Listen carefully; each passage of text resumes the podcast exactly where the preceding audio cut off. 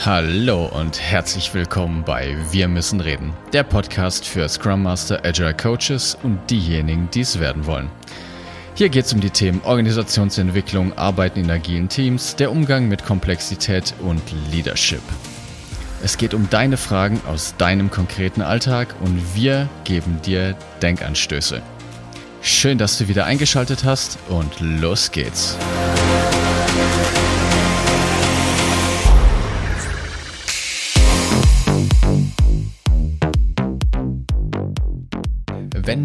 Organisationen in ihrem Wandel begleitest, zum Beispiel als Scrum Master, Agile Coach, Führungskraft oder auch Berater, dann haben Martin und ich vielleicht ein spannendes Angebot für dich. Du suchst Antworten auf die Fragen, die du dir bisher noch nicht stellen konntest. Du suchst nach Möglichkeiten, wirkungsvoller zu sein und nach Alternativen zu den gängigen Methoden zu suchen, die ihrem Hype einfach nicht gerecht werden. Wenn das für dich interessant klingt, dann schau doch mal auf unserer Webseite vorbei www.wir-müssen-reden.net. Im Menü oben findest du den Link zur Weiterbildung und du landest dann auf der Landingpage für Systemtheorie für Agilisten. Lies dir alles durch, unten im Kontaktformular kannst du dich anmelden und um alles weitere kümmern wir uns dann. Wir würden uns freuen, wenn du dabei bist und jetzt viel Spaß mit der neuen Folge. Herzlich willkommen zu einer neuen Folge. Schön, dass du heute auch wieder eingeschaltet hast. Und heute bin ich nicht allein und auch Martin ist nicht dabei, sondern ich habe einen Gast und ich freue mich ganz besonders, ihn heute hier begrüßen zu dürfen. Simon Flossmann. Herzlich willkommen im Podcast. Danke, dass ich hier sein darf. Ja, sehr gerne. Danke, dass du dir die Zeit nimmst. Und für diejenigen, die Simon nicht kennen, Simon ist Professional Scrum Trainer bei der Scrum.org und außerdem auch, ich würde sagen, Organisationsentwickler, Agile Coach, Scrum Master bei CoalNet. Und ansonsten darfst du natürlich auch gerne noch ein, zwei Sätze zu dir sagen, was man über dich wissen muss, Simon, damit die Hörer und Hörerinnen einen Eindruck von dir bekommen, wer du so bist. Ich glaube, das Wichtigste hast du bereits gesagt. Ähm, was könnte ich noch hinzufügen? Ähm, seitdem ich denken kann, arbeite ich mit Scrum. Ich zähle immer so gern die Geschichte, wie ich zu Scrum gekommen bin in meinem ersten Job äh, als Entwickler im Automotive-Bereich. Ich am ersten Tag zum Team gekommen, noch äh, total mit schönen Schuhen und Anzug und weiß der Kuckuck was. Ich wusste noch nicht, wie es in der richtigen Welt zugeht. und das Erste, was passiert ist, dass damals mein Teamleiter, Gruppenleiter, Product Owner hat mir ein Buch auf den Tisch geklatscht. Wir machen hier Scrum. Kennst dich ja eh aus. Um neun beginnt das Daily Scrum. Ah, Daily Stand-Up damals noch. Und der Scrum Master ist nicht da, das machst dann einfach du. und so bin ich zu Scrum gekommen. Genau. Ähm, und ich dachte auch, die ersten Jahre, dass wir das so machen und dass alles richtig ist. Ich habe erst viel später erfahren, dass wir damals schon viele Dinge gemacht haben, die vielleicht nicht so hilfreich waren. Und seither versuche ich genau diese Dinge ähm, oder Menschen zu helfen, diese, nicht diese gleichen Fehler zu begehen. Ja, ja. Jetzt hast du schon eine schöne Geschichte erzählt. Ich würde jetzt noch eine persönliche Frage anschließen. Was würdest du sagen, war ein oder zwei Wendepunkte in deiner Vergangenheit, die dich dahin gebracht haben, wo du heute bist? Können auch Menschen, Personen, Situationen sein. Irgendwas, was dich definitiv beeinflusst hat. Hm, also ein Wendepunkt in meiner Karriere, der hat auch was mit Personen zu tun, war ähm, als ich mit dem Studium aufgehört habe, war das so ein bisschen traumatisches Ereignis, würde ich mal sagen. Ich hatte eine Promotion angefangen und nach, ich hatte ein ähm, Stipendium auch und eigentlich lief alles bestens. Aber nach zweieinhalb Jahren oder so musste ich abbrechen und hatte eigentlich, also aus persönlichen Gründen, das hat mich krank gemacht, der Druck, und hatte eigentlich nichts. Und dann dachte ich mir, ja, was mache ich gern? Irgendwas mit Menschen? Mache ich Softwareentwicklung. ich habe eher so, ja, war jetzt nicht mehr so Feuer und Flamme dafür. Genau. Als Mathematiker war das auch so nicht so richtig herausfordernd, die Probleme, die man da hatte. Das war, hat mich nicht so richtig angefixt. Dann habe ich lange gesucht, ja, was ist das, was einem richtig Spaß macht? Und damals in der Uni-Zeit, was mir am meisten immer Spaß gemacht hat, war nie die Forschung, es war immer das Unterrichten. Ähm, mhm. Auch in großen Hörsälen und so, das fand ich super. Und Übungsgruppen schon seit dem dritten Semester, das war eigentlich voll mein Ding. Und dann war ich irgendwann durch Zufall beim Product Owner Training von äh, Björn Jensen. Und ich dachte mir, das will ich werden. so wie der, wie cool ist das? Und seit dann habe ich Unternehmen gewechselt und weiter und so fort, damit ich halt die passende Erfahrung auch habe. Und was war dann dieser ähm, Veränderung. Und ich dachte, eigentlich ist es jetzt ein geradliniger Pfad. Ich habe Scrum verstanden, es ist nur noch ein paar Schritte, dann kann ich es unterrichten. Und ähm, in der Zeit, wo ich Trainer werden wollte, hatte ich einen Mentor, dem ich im regelmäßigen Kontakt stand. Und da war ich bei einem Team und habe ich ihm so geschrieben, also Retrospektive war Bombe. Gefühlt haben wir einen ganzen Baum umgehackt, so wie Post-its haben wir geschrieben. Also grandios, die Technik haben wir gemacht und das und alles wunderbar. Und dann hat er mich gefragt, ja, klingt ja alles super, wenn ihr so erfolgreich in der Retrospektive unterwegs seid, da muss das Produkt ja super sein. Ihr liefert bestimmt regelmäßig zum Kunden und alle sind begeistert. Da waren bei mir quasi zwei riesen Fragezeichen über dem Kopf. Das erste war liefern und das zweite war Kunden. Beides gab es nicht.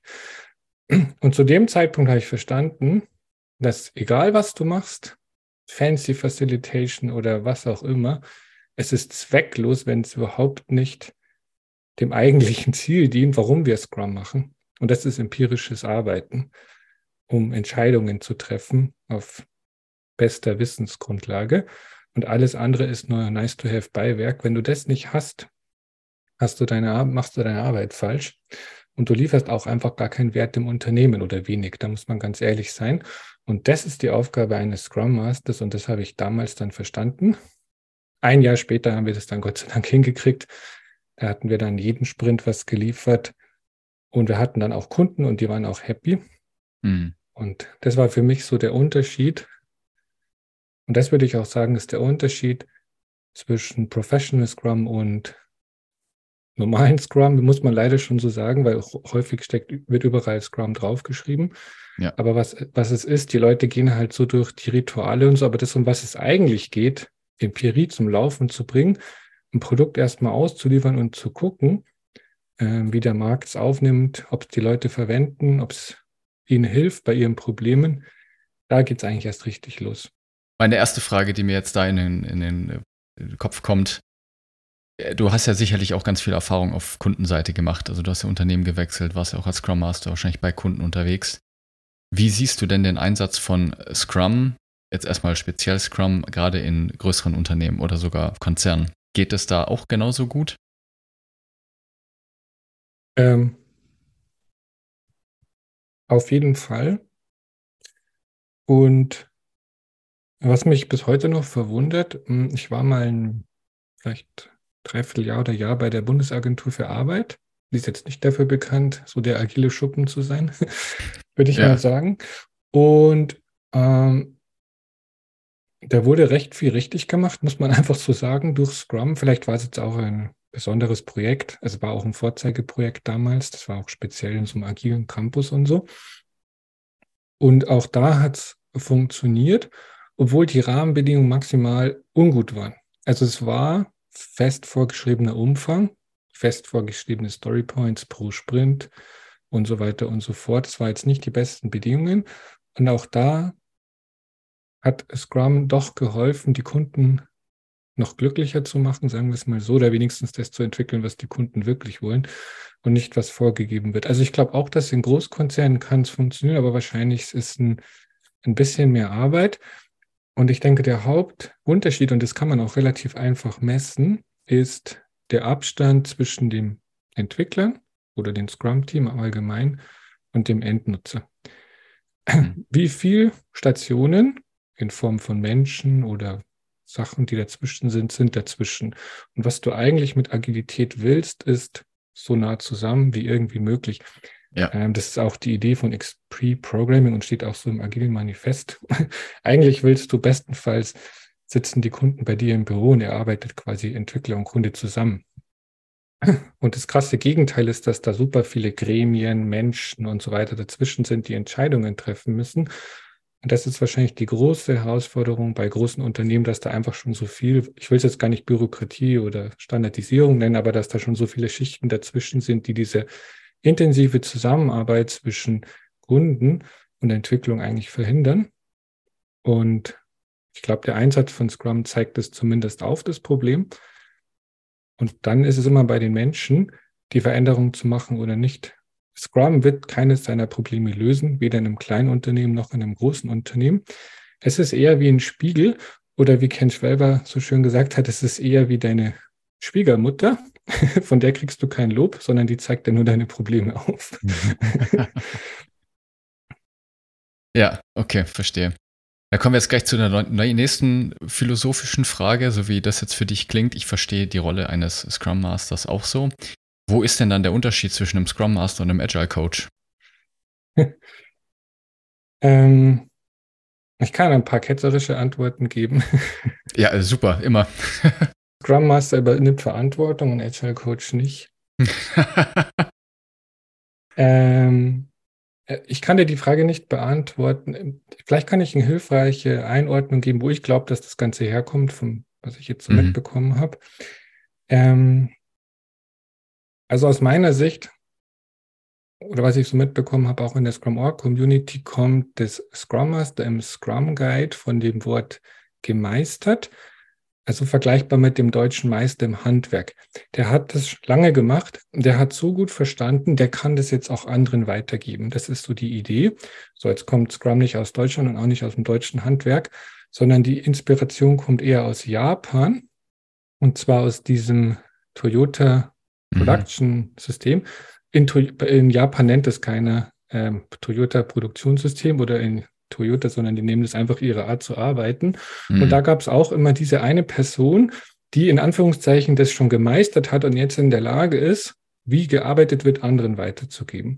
Und das haben, hm, wenn ich es richtig verstanden habe, Cam und Chef aufgegriffen. Es gibt immer jemand, der hat es schon gemacht und der kann jetzt aus seiner Erfahrung, hier kommt auch wieder die Empirie, der hat nicht Bücher gelesen, sondern der hat selbst erfahren, anderen weitergeben. Hm. Da kommt es vom Scrum Master her. Und jetzt bei Agile Coach ähm, sehe ich das so.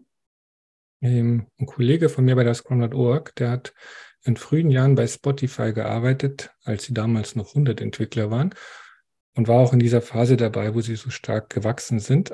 Und in dieser Phase war auch Hendrik Nieberg da, von dem mhm. es auch diese bekannten Videos gibt. Und der hat auch gemeint, naja, zu Beginn waren sie ein reiner Scrum-Shop. Also das englische Wort. Ja. Die hatten halt Teams und die haben alle nach Scrum gearbeitet. Punkt. Außenrum gab es nicht viel. Es war relativ entwicklungsgetrieben. Und über die Zeit haben sie Scrum in einem gewissen Sinn gemeistert und haben halt auch angefangen, bestimmte Dinge zu hinterfragen. Ja, müssen wir immer Planning haben? Ist das hilfreich? Können wir es weglassen? Oder müssen wir ihn so und so schätzen? Ist das hilfreich? Können wir es weglassen? Und daraus hat sich dann auch entwickelt, naja, können wir Scrum nicht in gewissen Teilen weglassen? Finden wir da nicht unseren eigenen Weg? Und das hat auch dazu geführt, naja, wenn wir nicht mehr richtig Scrum machen überall, was machen wir dann mit dem Scrum Master? Und das kam zu der Einsicht, dass agile Prinzipien wichtiger sind als die konkrete Scrum-Implementierung. Und deswegen haben sie den Scrum Coach, so wie sie ihn damals nannten, zum Agile Coach umgetauft, mhm, mhm, um einfach, es gibt immer noch jemand, der den Weg findet für die Teams, wie man zusammenarbeiten kann, aber der sucht halt den Weg in der Agilität und jetzt nicht nur zwingend bei Scrum. Ja, okay. Ja, ist eine nette Einordnung. Die habe ich so auch noch nie gehört. Aber macht Sinn. Mhm. Und dann kamen halt die ING und andere. und die machen jetzt auch alle wie Spotify. Und ich glaube, das gab den Stein ein bisschen ins Rollen, aber das ist jetzt ein bisschen übertrieben formuliert. Ähm, und für mich ist es Scrum Master ist eine Verantwortung im Scrum-Rahmenwerk, unabhängig von der Stellenbeschreibung. Mhm. Kannst das alles Mögliche eingestellt sein. Ich glaube, den Großteil meiner Karriere war ich nie als Scrum Master eingestellt.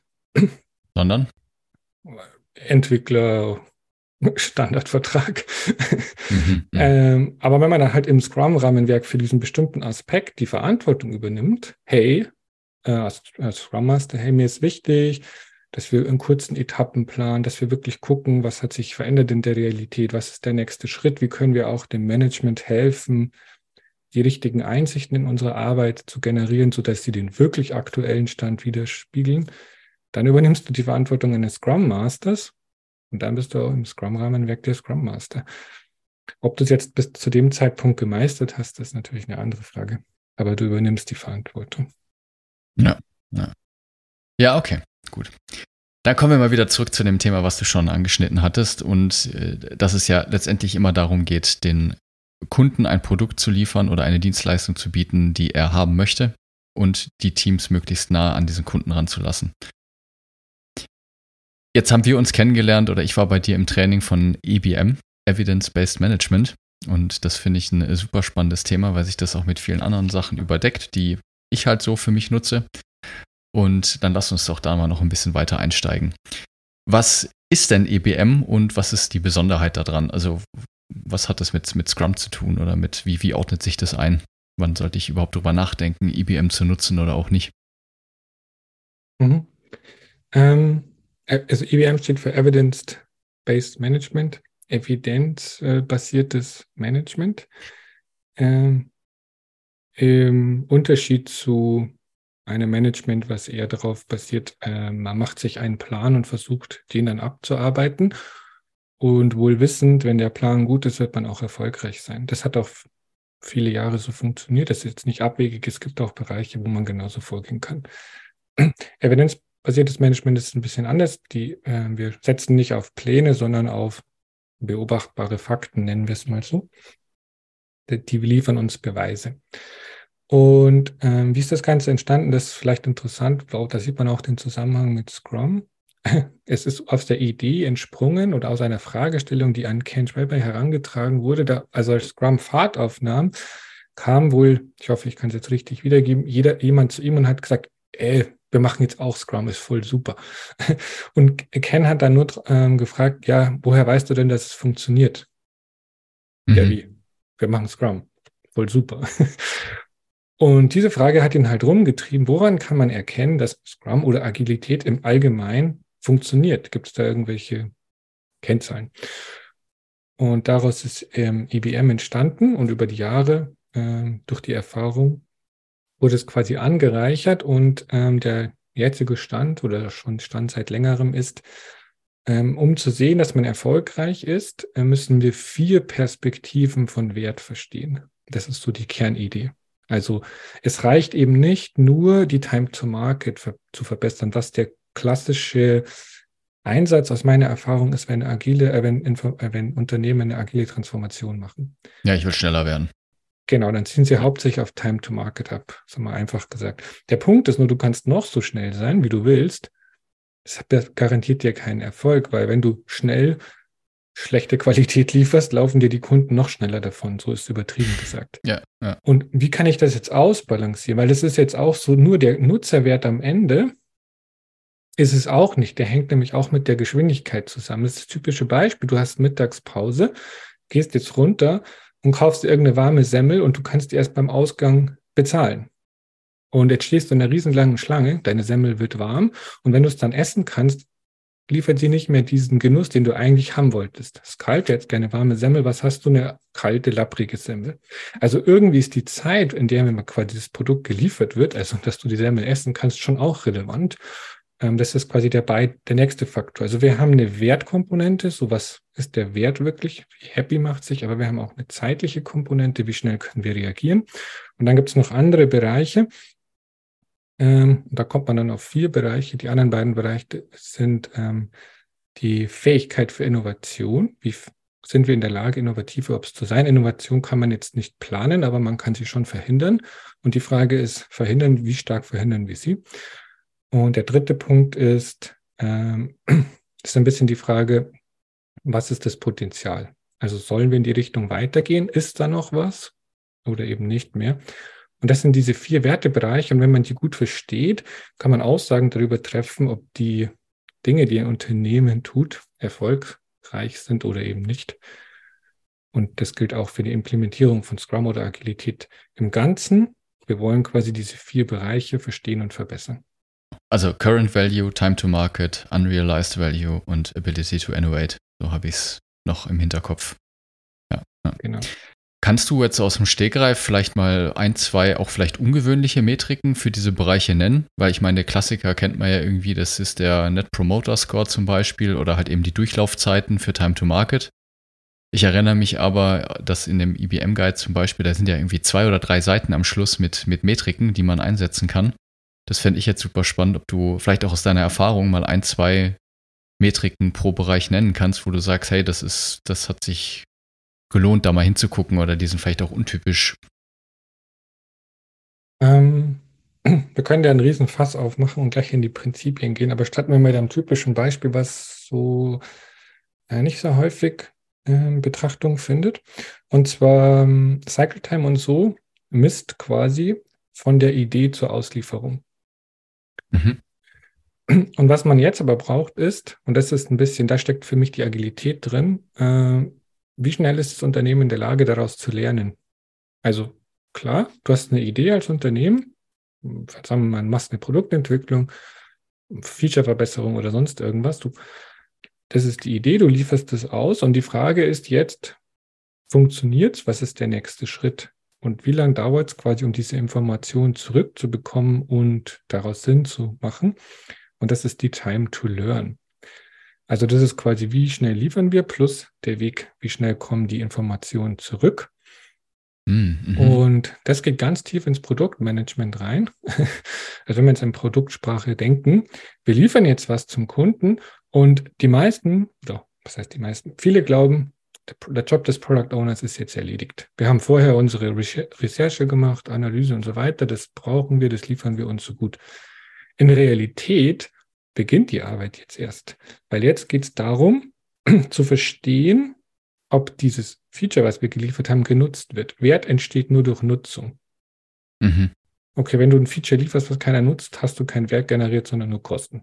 Du musst es entwickelt, hast es entwickelt, du musst es jetzt warten. So, wie können wir jetzt quasi das Feature so optimieren, dass es wirklich Wert stiftet? Und das ist quasi, wie lernen wir daraus? Also wir liefern irgendwas und sagen wir mal, wir setzen uns jetzt das hatte ich mal mit dem Team, wir haben was geliefert und dann hatten wir eine weitere Spalte quasi und die war geliefert und der nächste war, ähm, dass wir gewartet haben und gemessen haben. Dann wurde immer eine Zahl angefügt, was weiß ich, vier Wochen oder so. Und dann haben wir uns die Analytik zu diesem Feature angeschaut. Also wie viel haben es drauf, entspricht es unseren Erwartungen und wenn nicht. Und wenn die Erwartungen nicht gepasst haben, na, was macht man? Hat der Product Owner die Möglichkeit, naja, wir versuchen das zu verbessern. Schritt eins, wir lassen es so, ist halt doof. Dritte Variante, wir bauen es wieder auf, aus, weil es anscheinend nicht das Problem gelöst hat, was wir eigentlich lösen wollten. Neue mhm. Ideen. Das ist diese Time to Learn, wie schnell du in der Lage bist, diese Entscheidung dann zu treffen. Also bauen wir es wieder aus, weil es die falsche Lösung war. Optimieren wir die Nutzung oder was haben wir das dritte? Also diese Entscheidung, die er da treffen ja. kann, das ist die Time to Learn. Darf ich da gleich mal einhaken? Habe zwei, zwei Fragen dazu. Das eine wäre, mir kommt sofort in den Kopf, auch in einem realen Projekt, in dem ich unterwegs war. Ich habe ein bisschen das Gefühl, dass wir zumindest hier in Europa, speziell in Deutschland, gerade uns mit der DSGVO einen massiven Stein selbst in den Weg gelegt haben. Also mir, mir kommt zumindest so vor, als sei es gar nicht mehr so einfach, einfach zu tracken und zu rauszufinden, was denn genutzt wird und was nicht. Siehst du das auch so oder wie, wie, wie, wie kann man damit umgehen? Äh, ich bin mir nicht ganz sicher, was die DSGVO alles erhebt. Also du darfst keine Bezug, personenbezogenen Daten haben. Mhm. Ähm, aber die reine Nutzung anonym äh, dürfte meiner Meinung nach schon gehen. So bin ich jetzt, bin jetzt kein Experte darin. Ja, okay. Die, ja. Diese Dinge, also offensichtlich kann man die messen, aber du hast recht. Bestimmte Regularien machen das Leben jetzt nicht einfacher. Ja. Oh, genau.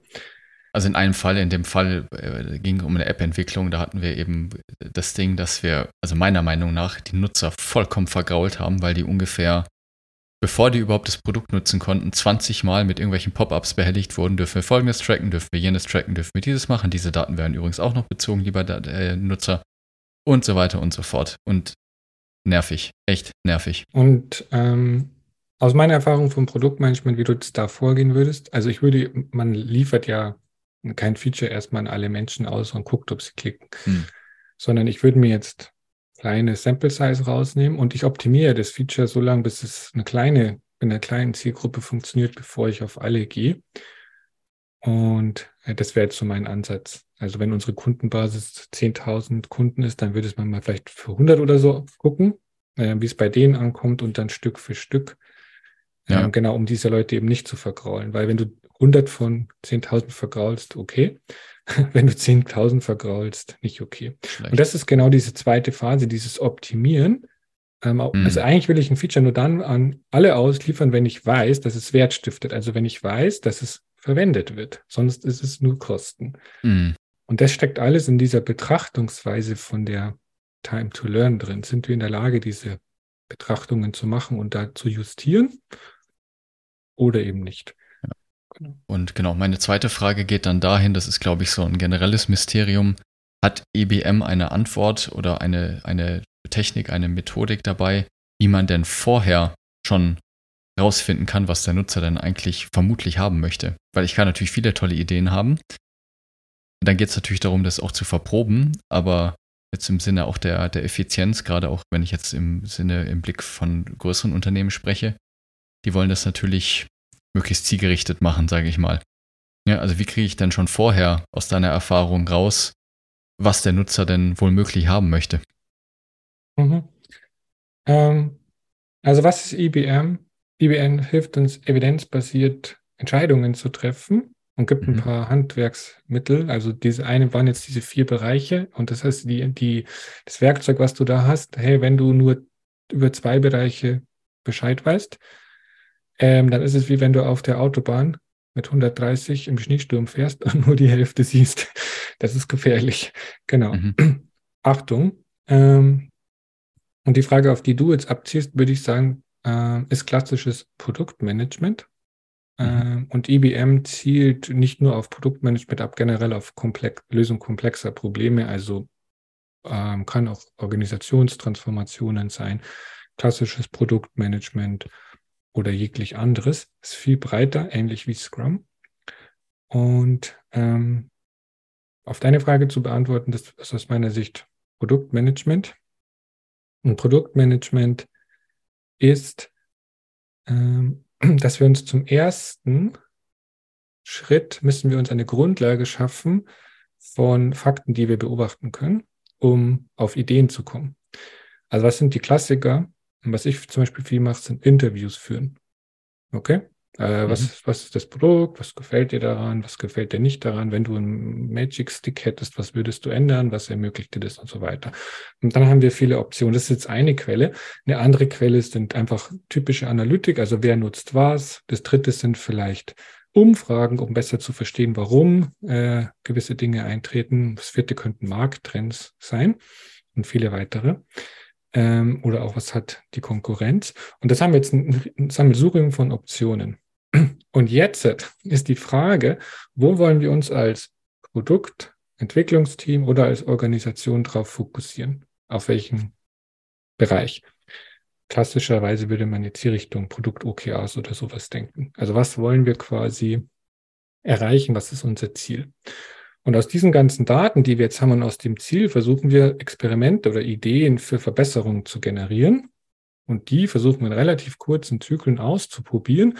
Und wir bauen im schlimmsten, also unter keinen Umständen ein Feature, weil dafür haben wir einfach nicht die Beweiskraft, dass sich die Investition lohnt, sondern wir machen kleine Experimente. Vielleicht ein weiteres Interview, vielleicht ein Prototypen, vielleicht eine Landingpage. Und wenn wir auch fast auf einer Idee Traktion kriegen und wir sehen, das passt auch in der strategischen Ausrichtung vielleicht von unserem Produkt OKR gut rein, dann gehen wir erst die nächsten Schritte und bauen vielleicht ein Feature im Kleinen, messen das, schauen, dass wir es nutzbar kriegen und wenn es alle nutzen, dann skalieren wir es. Und das ist quasi so ein iterativ inkrementeller Ansatz und das ist quasi Scrum in Reimform, aber auch natürlich die Gedanken von IBM. Wir haben diese bestimmten Bereiche und jetzt machen wir Experimente um uns in eine Richtung zu bewegen. Wir machen keine Pläne. Das ist ein signifikanter Unterschied. Wir machen Dinge und gucken, was hat es für ein Resultat auf das Gesamtsystem. Und basierend auf der Rückmeldung machen wir davon mehr oder wir machen was anderes. Hm. Ja. Keine Ahnung, ob es deine Frage beantwortet. Äh, doch, äh, äh, passt schon. Passt. Ist, ist gut, ja. Jetzt hattest du Time to Learn als vielleicht etwas unbekannte Metrik genannt. Fallen dir noch eine weitere ein, die du auf jeden Fall mal noch nennen würdest? Also Time to Learn ist schwierig zu implementieren. Ähm, das geht nicht über Nacht. Ist eine mhm. wichtige Aufgabe eines Product Owners. Ähm, ich habe letztes Jahr in einem Scrum-Team bei der Scrum.org gearbeitet und ich glaube, wir haben einen ganzen Sprint gebraucht, um überhaupt Metriken zu bauen. Also der Product Owner hat einen kompletten Sprint investiert, um Analytik zu haben. Da steckt viel drin. Ähm, eine Metrik, die total sofort jeder machen kann, die keinerlei Aufwand ist, ist die Innovationsrate. Das klingt jetzt so toll, oh, Innovationsrate, aber eigentlich ist die Idee dahinter, was behindert uns, innovativ zu sein. Und das kann man relativ einfach messen. Du kannst dir zum Beispiel ähm, wenn du jetzt einen Backlog hast, wir mal Jira, aber das hat wahrscheinlich jeder oder Azure DevOps oder so, schaust du dir mal das Verhältnis an von den Typen von Aufgaben, die du drin hast. Machen wir es mal ganz einfach. Sagen wir mal, du hast ähm, Features und Fehlerberichte, also Bugs, um es ganz einfach zu machen. So, wie innovativ sind wir jetzt unterwegs? Jetzt kann man sich zwei Extreme anschauen. Das erste Extrem ist, der Backlog besteht nur aus Fehlern. Okay, nur Fehlerberichte. Naja, wie innovativ werden wir wohl sein? Ja, null. Weil das Einzige, was wir machen, ist quasi den Kunden wieder auf das Basisniveau von seiner Begeisterung zu bringen und ihm die Fehler auszumerzen. Mhm. Schauen wir uns das andere Extrem an. Wir haben 100% Features. Wie innovativ werden wir jetzt sein? Ja, sehr, weil jedes dieser Features, das wir vielleicht liefern, könnte die nächste Innovation sein, in Anführungszeichen. Sie erhöht die Fähigkeit, überhaupt innovativ zu sein. Dafür müssen wir überhaupt Neues ausprobieren können.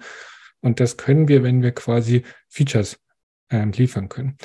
Und das ist jetzt die beiden Extreme. Die Realität ist irgendwo dazwischen. Und das ist die Zahl, die man sich jetzt über Zeit anschaut. Metrik bedeutet ja immer nicht nur einen Messpunkt, sondern das ist sinnlos, ja. sondern über Zeit. Wie ist der Trend? Der Trend ist eigentlich das, was wir uns anschauen. Und was mhm. wir jetzt haben wollen, ist idealerweise, naja, dass die Anzahl der Fehler vielleicht nach unten geht und die Anzahl der möglichen Feature nach oben geht. Also wir setzen gute Qualität an. Wir haben nicht mehr so viele Fehler im Produktionssystem. Dafür haben wir viele neue Feature-Ideen. Und das ist jetzt kein Garant für Innovation, aber es schafft überhaupt die Grundlage, innovativ zu sein. Das ist so eine relativ einfache Metrik, die viel mh, Aussagekraft in die Arbeit eines Teams und äh, liefert, wie ich finde. Das wäre für den Bereich Ability to Innovate, nehme ich an, oder? Genau, ja. Was würdest du empfehlen, äh, nicht empfehlen, sondern was würdest du als Metrik mal in den Raum werfen für Unrealized Value? Hm, hinter Unrealized Value verbirgt sich die, da muss man ein bisschen ausholen, sonst ist die Frage also sehr schwer zu ja. beantworten. Also in einem klassischen Projekt, ne, wo alles, ich glaube, ich weiß zu wissen, was den Kunden glücklich macht und es auch so, hm, ist die Entwicklungsvorhaben zu Ende, wenn der Plan erfüllt ist. Okay, Plan mhm. abgearbeitet, mhm. Kunde kriegt sein Zeug, total happy, Sache erledigt. Die Realität schaut nicht so aus und Produktentwicklung schon mal gar nicht. Produkte sind nicht einfach zu Ende. Okay, mhm. Produkte müssen irgendwie, sagen wir mal, beerdigt werden. Irgendjemand sagt, es ist gut. Und die Frage ist jetzt, äh, die man sich als Product Owner tagtäglich stellen sollte, investiere ich noch in die Weiterentwicklung oder bin ich quasi am Ende des Produktlebenszyklus und ich sage, ich gehe lieber in eine andere Richtung, ich mache was Neues, ein neues Produktidee. Das ist die schwierige Frage. Wie können wir die jetzt beantworten im agilen Produktmanagement, wenn wir diesen Plan nicht mehr haben, wo wir sagen, das ist abgearbeitet, wir sind fertig. Wir müssen quasi wissen, ob da noch was ist. Lohnt sich's noch weiterzumachen? Und das ist der Unrealized Value. Also ist da noch ungehobener Wert beim mhm. Kunden, mhm. den wir noch schaffen können? Und dann sind die Metriken relativ einfach, aber halt extrem produktbezogen. Ein Klassiker ist der, ähm, das kennt man häufig bei Apps, es kommt so ein Pop-up hoch ähm, und dann musst du so, kannst du fünf Sterne geben mhm. Oder halt drei oder vier und dann stellt sich die Frage, wie zufrieden sind sie mit dem Service? Das zeigt erstmal Current Value, aber es gibt auch eine Indikation für Unrealized Value. Also wenn du lauter drei Sterne Bewertungen hast, dann weißt du, da ist noch Luft nach oben. Wir können noch Wert schaffen. Also es lohnt sich dann auch weiter zu tun. Da ist noch etwas. Mhm. Ähm, das ist ein ganz einfaches Beispiel. Für B2B-Situationen ähm, ist es zum Beispiel, ähm, wie nennt man das? Ähm, ich wollte sagen Marktdominanz, aber das ist falsch. Marktanteil ist das richtige Wort. Ja, ähm, Market Share, ja. Mhm. Genau. Gibt es noch Märkte, die wir vielleicht noch nicht ergründet haben? Weil dann ist noch was da. So ein Klassiker, du machst irgendwas im, im europäischen Raum und sagen wir, du bist stark vertreten in Deutschland. Dann kann man sich die Frage stellen, naja, ist der schweizerische Markt oder der österreichische Markt vielleicht auch relevant? Da ist noch Potenzial. Gleiche Sprache, um es jetzt mal zu vereinfachen, mhm. macht es Sinn. Das, noch, das wären so ein bisschen kompliziertere Metriken. Und das hängt dann immer stark vom Produkt ab. Ich hoffe, das sind zwei einfache Beispiele, die das erklären. Mhm. Würdest du sagen, also für mich klingt das jetzt, ist ja alles sehr, wie soll ich sagen, IT-affin. Geht das auch in sagen wir mal, mehr klassisch orientierten Firmen, die jetzt weniger IT haben. Ich weiß überhaupt nicht, also gibt es das noch, klassisches Handwerk vielleicht, aber ist ja alles sehr, sehr IT-lastig mittlerweile. Da, da habe ich zwei Antworten für dich oder drei.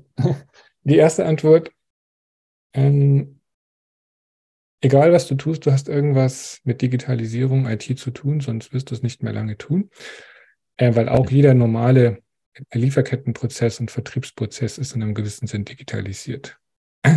Ähm, vielleicht der Bioladen an der Ecke äh, vom lokalen Bauernhof noch nicht, aber auch die, wenn die Sachen einkaufen, haben sie irgendwas damit zu tun. Also von dem her, ähm, mit den Metriken zu starten, ist schon mal nicht schlecht, weil am Ende des Tages wird es darauf rauslaufen. Das ist eine Antwort, die jetzt nicht jeder so toll findet. Die zweite Antwort, die ich super interessant finde, die auch nicht hilfreich ist, aber interessant.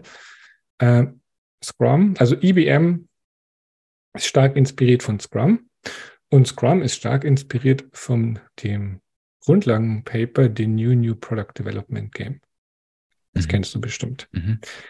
Und wenn du dir das Paper anschaust, dann haben die beiden Professoren, ich kann dir die Namen immer nicht merken, äh, zwei Japaner, ähm, haben Unternehmen in USA und Japan analysiert, und zwar so in die ähm, 1976 bis 82. Da war Software noch kein Thema. Und wenn du dir die Unternehmen anschaust, das sind IBM, Unit Packard und so Kamerahersteller, mhm. die haben alle Hardware-Produkte gemacht, durch die Bank. Ich glaube, nur einer hat irgendwas mit dem Computer zu tun gehabt. Alle anderen mhm. in der Zeit waren Personal Computer, also Windows 95 war 15 Jahre später. Also nur so ja. zur Einordnung.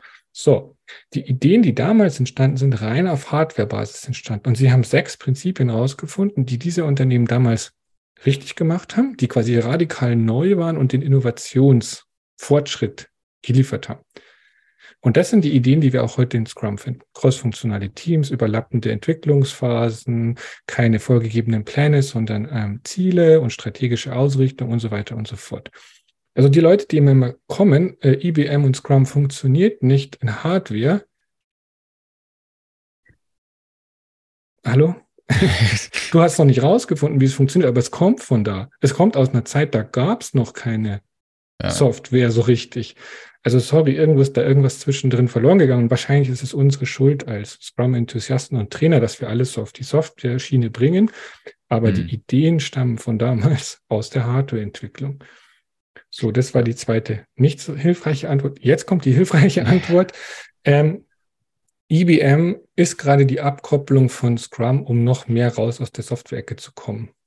Was man zum Beispiel nicht hat, sind die drei Verantwortlichkeiten. Also wie treffen in Scrum-Teams Entscheidungen? Das ist nicht so richtig geregelt. Ähm, a priori und deswegen gibt es im Scrum die drei Verantwortlichkeiten. Die a Verantwortlichkeit heißt immer so ein bisschen, wenn es keiner macht, wer macht's? Mhm. Okay, für was nimmt irgendjemand zum, am Ende des Tages Verantwortung? Und das haben wir in IBM nicht. Und dadurch öffnen wir das Ganze noch viel stärker für unterschiedlichste Vorhaben. Und ein Beispiel, was ich kenne, ist schon ein paar Jahre her. Da war so die Situation, da war ich als Agile Coach unterwegs. Naja, alle machen jetzt hier Scrum. Pflicht. Das macht auch von der HR und von der Marketingabteilung keinen Halt. Hm. Aber für die macht es halt auch keinen Sinn. Und dann brauchst du hier andere Ansätze. Was ist mhm. denn für den Marketing und was ist für HR ein Produkt? Das ist eine verdammt schwierige Frage. Und wenn du die nicht beantworten kannst, wirst du mit Scrum auch Schwierigkeiten haben. Und ja. da ist IBM ein bisschen lockerer. Es hat diese Verantwortlichkeiten nicht so stark, die wir aus klassischer Produktentwicklung kennen, und es hat den Produktgedanken nicht so stark. Es hat diesen Experimentiergedanken stark, aber es muss nicht ein kohärentes Produkt sein. Und in den Bereichen ist es wunderbar. Und die Metriken funktionieren da genauso, wenn man äh, einen Ticken drüber nachdenkt und das in den Kontext übersetzt. Ja. Okay. Ja. War das hoffentlich die hilfreiche Antwort. Ja, sehr cool. Ich habe jetzt noch zwei Bereiche und dann können wir auch langsam zum, äh, zu, zum Ende kommen. Du hast schon von Zielen gesprochen. Das fand ich auch im Training sehr interessant. Das ist ja immer so eine re relativ große Diskussion, finde ich. Gerade wenn man jetzt ich mag den Begriff dieser alten Welt nicht, aber sagen wir mal von mehr tayloristisch geprägten Organisationen, auch gerade noch in Großunternehmen, ist ja dieses Steuerung durch Ziele noch ein sehr großes Thema. Ne? Es gibt Jahresziele, äh, es werden immer Ziele vorgegeben. Wie geht denn EBM damit um? Was sind, genau, also wie geht EBM damit um? Was sind gute Ziele, was sind schlechte Ziele und wie, wie will man dieses Problem lösen in einer komplexen Welt, wo man ja nicht weiß, wo es lang geht? Also in IBM gibt es Ziele auch unterschiedliche Sorten. Es gibt ähm, kurzfristige Ziele, äh, Immediate Goals, also was ist das nächste, was wir tun, was ist das taktische. Es gibt auch langfristigere Ziele und die gehen eher in die strategische Betrachtung. Äh, und Strategie heißt nicht Plan, das sind zwei unterschiedliche Dinge. Mhm. Plan bedeutet, ich verplane meine Ressourcen, weil nur über die habe ich Kontrolle. Also was will ich als Unternehmen machen? Was will ich als Mensch machen? Darüber kann ich planen. Hey, morgen setze ich 100 Prozent meiner Arbeitskapazität für X oder für was anderes. Ähm, Strategie lässt sich nicht planen. Strategie ist eine Hoffnung, wie wir glauben, das Spiel zu gewinnen. Das ist Strategie. Was ist das Spiel? Produktentwicklung, keine Ahnung, ist das Spielfeld. Wir haben unsere Mitbewerber und wir überlegen, das sind quasi unsere Gegner, und wir überlegen jetzt, okay, wie können wir hier gewinnen auf diesem Spielfeld, an diesem Markt?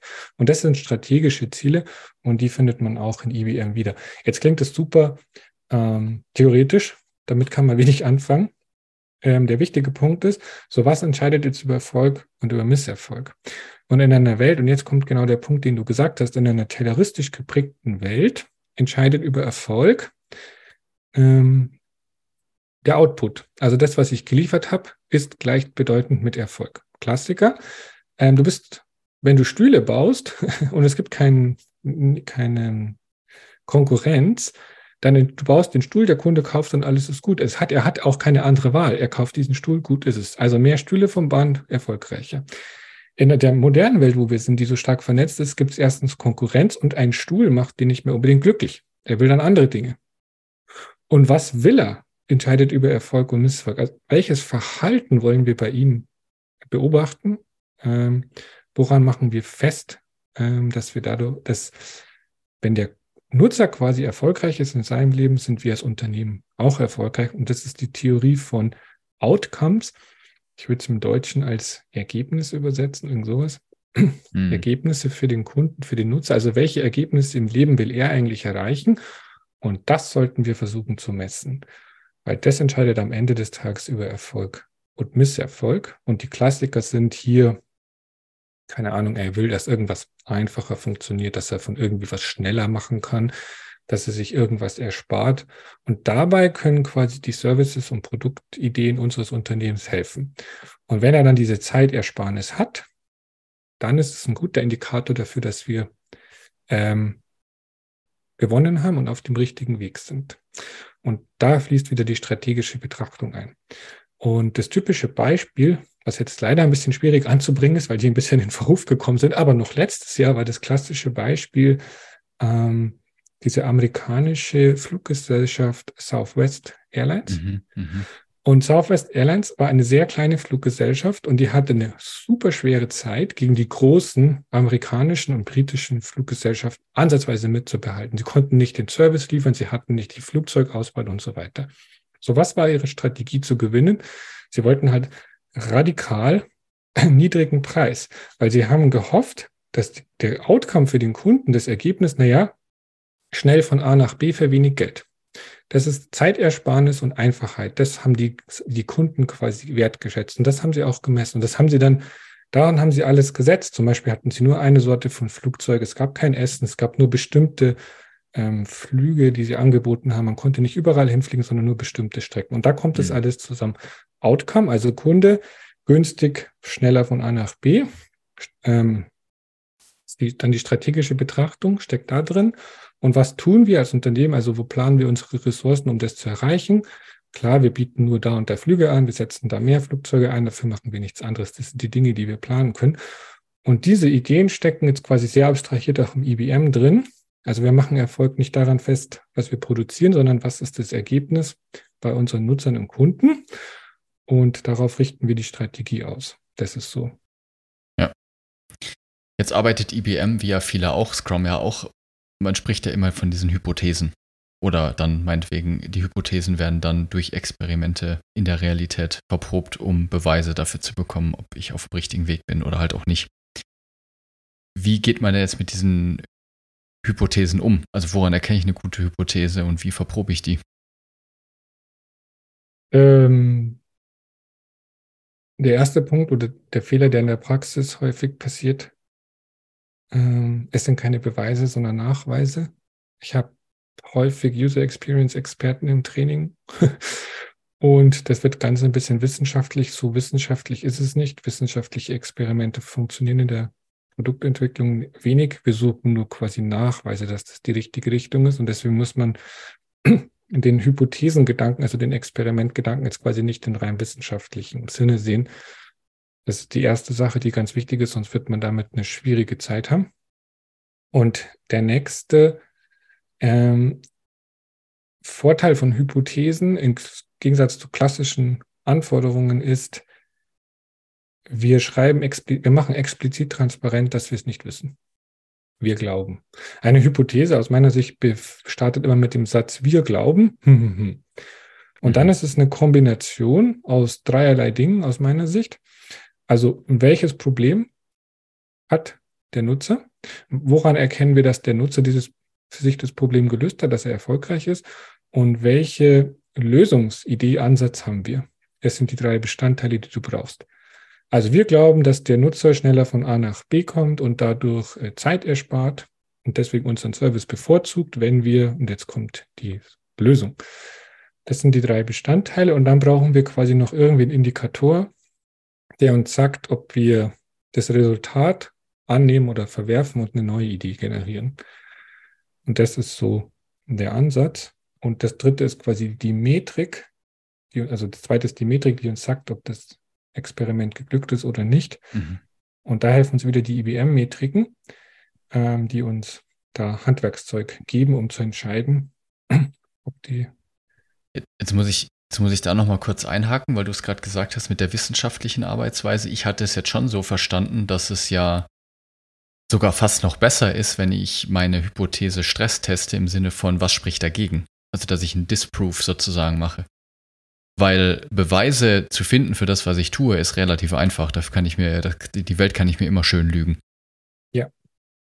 Aber was ich daraus gemeint habe, ähm, die Wissenschaft versucht häufig generalistische Aussagen zu treffen, so für alle. Und das ist in der Realität sehr schwierig. Ach so, okay. Ja. Und der Problem ist, was, und das ist das Hauptproblem, was der mit dem Experimentbegriff immer ein bisschen vorsichtig einfach sein muss, wenn man ein sehr akademisches Publikum hat. Ja. Ähm, das ist vielleicht das eine tolle Sache. Die Frage, die ich immer gerne stelle im Training, ähm, wo wir über Experimente sprechen. Soll ich ein Experiment machen und warten? Oder, also ein größeres? Oder soll ich stattdessen zehn kleinere gleichzeitig machen? Mhm. Und da steckt der Kern drin. Die wissenschaftlichere Denkweise wäre natürlich eins, weil das verfälscht sonst. Wenn du quasi gleichzeitig Experimente machst, das verfälscht ja die Resultate. Und das ist der Denkfehler. Nein, weil die Welt dreht sich weiter. Und das tut sie in einem, Lab in einem Labor eben nicht. In einem streng wissenschaftlichen Experiment dreht sich die Außenwelt nicht weiter. Das Experiment muss ja reproduzierbar sein.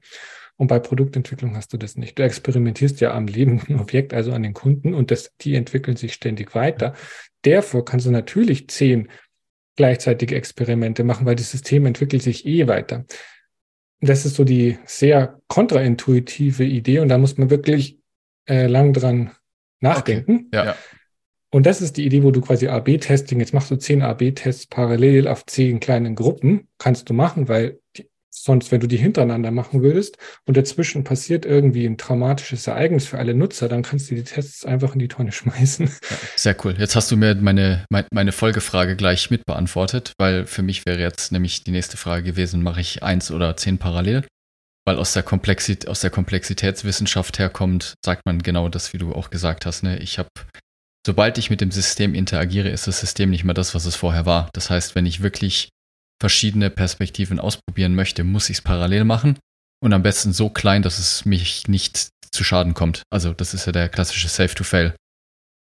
Experimente. Ja, okay, sehr cool, sehr gut. Dann, dann deckt sich das ja schon mal, die beiden Welten. Da finde ich, finde ich, äh, gereicht ist der Experimentbegriff, so wie wir es in IBM kennen oder wie es jetzt du auch gesagt in Organisationsentwicklung, Change Management oder wie wir es in Produktentwicklung kennen, stark von dem ab, was wir quasi an der Universität ja, gelernt haben, wenn wir über ja. Äh, Studien und so sprechen. Und da ist man, dass man ein bisschen aufpassen muss, wo ich jetzt gesagt habe, da muss man vorsichtig sein, dass man da nicht mit dem gleichen Begriff unterschiedliches verbindet. Ja. Und das haben wir ganz stark im User Experience Research Bereich häufig. Jetzt habe ich eine letzte Frage, die ich super spannend finde. dass gerade in der Interaktion mit den Kollegen und Kolleginnen, mit Usern,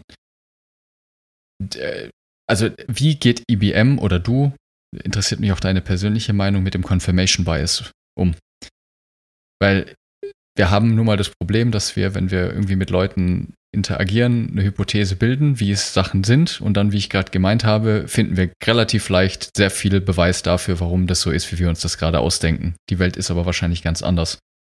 Und das finde ich immer sehr schwierig, wenn man, also dieser Begriff mit, wir, wir arbeiten evidenzbasiert und wir arbeiten mit Interviews und mit Hypothesen, weil da quasi ganz oft nicht berücksichtigt wird, wie gehen wir mit Confirmation Bias um. Ich muss irgendwie einen Mechanismus haben, der mich davon bewahrt, in meine eigene, in meine eigenen blinden Flecken zu treten, sozusagen. Da kann ich dir eine Antwort geben, die nicht von mir stammt. Ehre, wenn Ehre gebührt. Und ich habe den Dave Snowden eine ähnliche Frage gestellt. Und die praktische Anwendung war, die hat mich, ähm, fand ich sehr interessant. Was wir auf keinen Fall tun sollten, und das ist jetzt total kontraintuitiv, sind möglichst diverse äh, Menschen in einer Gruppe zu haben. What? Mhm. Das wollen wir doch gerade, oder? Wir wollen doch eigentlich diese ähm, Effekte abdämpfen. Klassiker, ja, wir haben einfach ein sehr diverses Team. Da haben wir unterschiedliche Sichtweisen und dadurch sortieren sich solche Effekte hoffentlich raus. Okay? Also mhm. was der Produktmanagement findet, so und so mit, mit dem Hintergrund ist für einen Entwickler überhaupt nicht nachvollziehbar. Der hat eine ganz andere und dadurch kracht es ein bisschen und die blinden Flecken werden aufgedeckt und man versucht es. Und und dann habe ich den äh, Dave gefragt, ja, so wegen Workshop und wie soll ich das machen? Soll ich jetzt Management äh, neben die Teammitglieder sitzen, damit man das weg? Nein, auf keinen Fall. Was? Man soll die extra separieren, um diese Effekte noch zu verstärken. Und dann hast du viele konkurrierende Annahmen und Sachen das ist, was es interessant macht, weil dann kannst du diese Effekte noch viel stärker sehen und erst im späteren Schritt was damit machen. Deswegen setze, wenn du in einer Organisation, ich fand mal einfach gesagt, du möchtest den Status quo beobachten, was du quasi eigentlich über, du sammelst bestimmte Anekdoten von der Organisation, damit kannst du relativ ähm, soziale Systeme relativ gut transparent machen ähm, über Anekdoten, also was waren so die ähm, schlimmste traumatische Ereignisse jetzt in der Unternehmensgeschichte im letzten Jahr und so weiter und so fort. Und da machst du so undiverse Gruppen wie möglich, mhm. weil dann kriegst du eine sehr reiche Anzahl von Anekdoten, die fundamental anders sind. Und das ist, was am Ende dann die wahre Sache transparent macht und die, die Blickwinkel noch viel stärker rausarbeitet.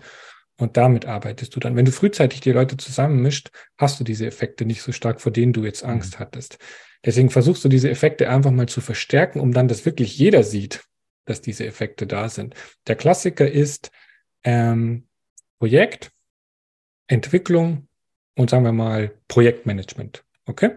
Mhm. Und dann geht es darum, wie viel Arbeit äh, was ist. Da wirst du unterschiedlichste ähm, Situationen haben. Jetzt hast du nur einen Entwickler und einen Projektleiter, dann diskutieren die so lange, bis sie sich irgendwo auf der Mitte treffen, so ungefähr. Was du ja, aber haben genau. willst, Entwickler schätzt und Projektleiter schätzt und es ist wahrscheinlich so. Und ja. diese Effekte willst du eigentlich verstärken. Bin mir jetzt nicht ganz sicher, ob es deine Frage beantwortet. Ähm, Doch, geht, geht, geht in die Richtung. Ich meine, es gibt eh keine, keine finale Antwort drauf. Ich finde es nur, ich finde es nur. 42, genau, 42 ich finde es ja generell spannend, sich die Gedanken darüber zu machen, ne, dass wir halt alle diesem Confirmation Bias unterliegen und wie man halt eben damit umgeht. Ja. Ja. Und gerade beim Schätzen, da gibt es auch eine Studie, wo das so gemacht wurde, dass man verschiedene Expertengruppen gebildet haben und die haben alle dann geschätzt, ähm, ja. um dann quasi daraus Informationen zu bekommen und die Freude nicht zu früh zusammen zu lassen. Und genau, und da kam auch ähm, in solchen Situationen kommt dann auch die Techniken von Stresstesten und so vor. Wenn du dann sagst, okay, was machen wir jetzt? Dann stellt einer seine Idee vor und zwar so einer anderen Gruppe, die wo radikal anti wahrscheinlich gegen ihn ist. Also nicht gegen ihn, aber ja. gegen seine Idee. Und da merkst du schon den Gegenwind, weil die einfach eine ganz andere Sichtweise ja. auf die Welt haben. Und das ist der Stresstest. Ähm, das fand ich recht interessant. Für Produktentwicklung ist es jetzt wahrscheinlich weniger interessant, aber für Organisationsveränderung fand ich das interessante Einsichten. Ja. Spannend. Simon, ich sage vielen lieben Dank für deine Zeit. War ein sehr spannendes Gespräch. Vielen Dank für deine Einsichten. Jetzt aber gerne noch äh, abschließend, hast du noch irgendwas, was du wo kann man dich eigentlich finden, wenn jetzt äh, Hörer und Hörerinnen Lust haben, mehr über dich zu erfahren? Wie findet man dich und was möchtest du generell noch in die Welt, in der Welt loswerden? Wie würde man jetzt bei YouTube sagen? Abonniere meinen Kanal, vergiss die Glocke nicht. ja, ja, genau, richtig. Like and subscribe. Erstmal Werbung für deinen Podcast. Ich muss ehrlich gestehen, ich hab, äh, bin nicht so der Podcast-Hörer. Passt irgendwie nicht in meinen Lebensalltag. Weiß ich auch nicht warum. Ähm, aber interessanterweise habe ich mir von äh, euch ein paar angehört, vor der Show natürlich, ähm, um mhm. einen Einblick zu bekommen. Und ich fand super interessant, wie viel praktische Hinweise auch drin sind, weil Anekdoten und Theorie ist nice. Aber am Ende des Tages muss ich, wenn ich beim Team bin, irgendwas tun und da hätte ich keine Inspiration und ich finde, das habt ihr super hingekriegt. Zum Beispiel im Kopf geblieben ist es so der Tag eines Scrum Masters, da fand ich viele Aha-Effekte, ähm, fand ich super. Also wenn ich für jemand Werbung machen kann, dann eher für dich. Cool, danke. Bitte macht es einfach weiter. Ich glaube, da kann man viel draus lernen. Super, vielen Dank. Und wo können äh, dich die Zuhörer und Zuhörerinnen finden? Ach so, ja. Bei LinkedIn zum Beispiel äh, schreibe ich ab und an was über Scrum, wenn es interessiert. Das wäre die erste Anlaufstelle, denke ich. Und, genau. Simon schreibt super Artikel. Wöchentlich kommt der raus, ne? Newsletter wöchentlich, genau. Ist immer sehr lesenswert, kann ich empfehlen. Und jeder, der noch Fortbildungsbudget hat oder auch privat investieren möchte, kann ich wirklich nur empfehlen, zum Simon zu gehen. Das sind super Trainings, macht richtig viel Spaß. Alles klar, Simon, ich wünsche dir einen schönen Tag. Vielen Dank und danke, dass du zugehört hast. Bis nächste Woche. Ciao. Das war der Podcast Wir müssen reden. Wenn du eine Frage stellen möchtest oder auch einfach wissen möchtest, welche Fragen wir als nächstes beantworten, wann die nächsten Live-Sessions stattfinden oder wann wir Sonderveranstaltungen anbieten, das alles erfährst du auf unserer Webseite wir-müssen-reden.net.